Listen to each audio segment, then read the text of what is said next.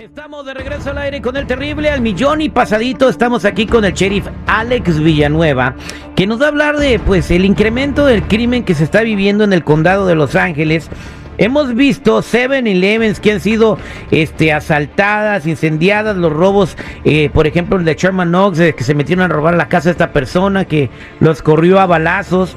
En fin, eh, pues hay un incremento del crimen en el condado, la gente está muy preocupada. Siguen muchos indigentes afuera de las escuelas en el condado de Los Ángeles que supuestamente no tendrían que estar ahí.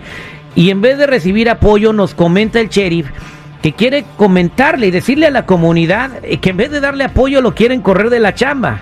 Sí, ¿cómo ves eso? Pues, qué pues, terrible. Eh, eh, no entiendo qué está pasando. Incluso que me está platicando usted que quieren poner en la boleta en noviembre eh, una legislación para que los los concejales o el ¿cómo, se llama el, el, consejo de supervisores puedan correr el sheriff cuando ellos quieran, ¿no? Eso lo quieren poner en la boleta y eso es una violación de las leyes constitucionales, pero algo que no se ha visto antes. Eh, la corrupción sigue rampante. E, exactamente. A ver, ¿cuál es la bronca que traen? Eh, porque creo que deben de trabajar en equipo para tratar de que la gente viva mejor, eh, tratar de mitigar el crimen que ha incrementado demasiado en, la ciudad de Los Ángeles, pero pues traen una sola peleadera, Cheris Villanueva. Pues la bronca que ellos traen que soy elegido independientemente por los uh, residentes del condado y no soy sujeto a la, a la supervisión o al mandato de la Junta de Supervisores ellos quieren que tener un algo así que está en su bolsillo, que hagan todo lo que ellos quieran y que no actúe de una forma independiente, que para los corruptos eso es, es una amenaza seria para la corrupción del condado.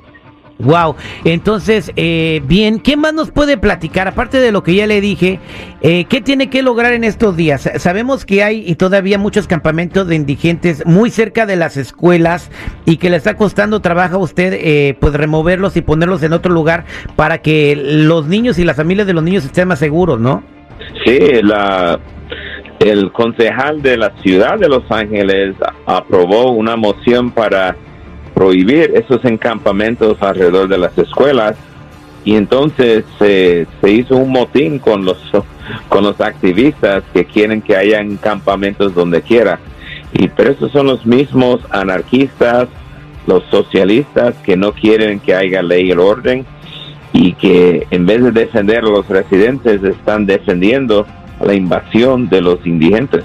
Bien, oye, estaba viendo en las noticias, usted va contra el jefe de la policía de Long Beach, o no sé si es jefe o ex jefe, que están corriendo para, para tener la posición de alguacil en noviembre. Pues que ahí va a saber usted, continúa con la chamba, si le van a dar su apoyo o no, lo va a respaldar la comunidad. Eh, él, la persona que va con usted se apellida Luna, ¿verdad? Y fue ex jefe de la policía de Long Beach, ¿verdad? Sí, ya se jubiló de esa posición. Ya se jubiló, o sea, ya está retirado, pero quiere volver a trabajar. Eh, me, estaban comentando, estaba viendo en las noticias que cuando fueron los motines del 2020, eh, él no quería que arrestaran a nadie en la ciudad de Long Beach y usted tuvo que ir a hacer el trabajo allá. Sí, no, fuimos allá porque eh, todo el vandalismo, el robo, el saqueo de las tiendas, todo ocurrió bajo su mando y entre él y el alcalde, ellos decidieron no hacer nada y eso fue lo peor que pudieron haber hecho, porque entonces todos los, los criminales se aprovecharon, porque mira, la, la policía no va a hacer nada, pero llegamos nosotros y, pudimos este, acabar con ese disturbio. Exactamente, bien, eh, volviendo a, lo que es el aumento del crimen, en las últimas semanas ha estado muy feo. Eh, vimos lo de los asaltos este, pues en Sherman Knox. Mataron a un vendedor de frutas, ¿verdad? Por irlo a asaltar. Eh, eh, las, tiendas, las tiendas de 7-Eleven, pues obviamente yo creo que ya no van a abrir después de las 8 de la noche. Imagínate ser empleado de esa tienda y tener que estar abierto toda la madrugada. El temor que deben de tener. ¿cómo, ¿Cómo le hace usted para tratar de, de proteger a toda la gente, especialmente la que trabaja de noche, sheriff? Pues los que estamos trabajando, los que trabajan en las calles, los, los patrullajes de los alguaciles están haciendo todo lo posible para mantener una alta visibilidad responder inmediatamente a cualquier uh, disturbio potencial de crimen. Y entonces a mí me toca pelear con la Junta de Supervisores que quieren seguir quitando a más alguaciles de las calles. Me congelaron mi habilidad de emplear a más alguaciles para reemplazar los que se jubilan. Ellos se reniegan. Y eso es parte del problema que estamos viendo. Más pillos y menos policías. Oye, Sheriff, ¿cómo estás? Buenos días. Una pregunta, es algo que teníamos alegando el día de ayer, este Terry y yo al aire con los radioescuchas. Si yo estoy en mi casa y tengo un arma eh, con licencia y todo el rollo, o sea, está registrada, y de repente entran unos fulanos a mi casa, ¿qué es lo que tengo que hacer? ¿Marcar al 911 o dispararles? Bueno, si tienes la oportunidad, siempre marcas el 911 primero. ¿Qué obo? ¿Qué obo? Sí.